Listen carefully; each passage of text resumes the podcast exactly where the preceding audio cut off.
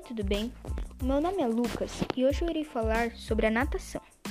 A natação foi criada em 1696 na Grécia Antiga pelos romanos e por outros povos.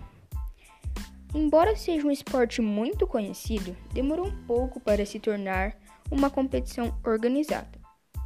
O primeiro torneio ocorreu na Austrália em 1858 no Campeonato Mundial de 440 jardas. O primeiro estilo a aparecer foi o nado peito. O francês Tenevel desenvolveu os movimentos similares ao executado atualmente no ano de 1696. E logo em seguida veio o nado costas, que foi elaborado em 1794 por um italiano chamado Bernardini e a princípio os braços giravam para trás simultaneamente. A natação chegou para o Brasil somente em 1897, quando foi fundado no Rio de Janeiro a União de Regatas Fluminense.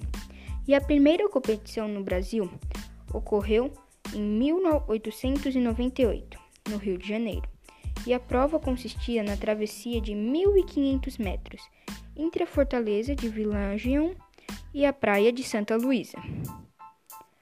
A primeira Olimpíada aconteceu no dia 6 de abril de 1896, em Atenas, e até hoje cresceu muito ao ponto de se transformar no maior evento do planeta e único capaz de reunir delegações de mais de 200 países em uma mesma cidade, como vai acontecer em Tóquio no próximo mês.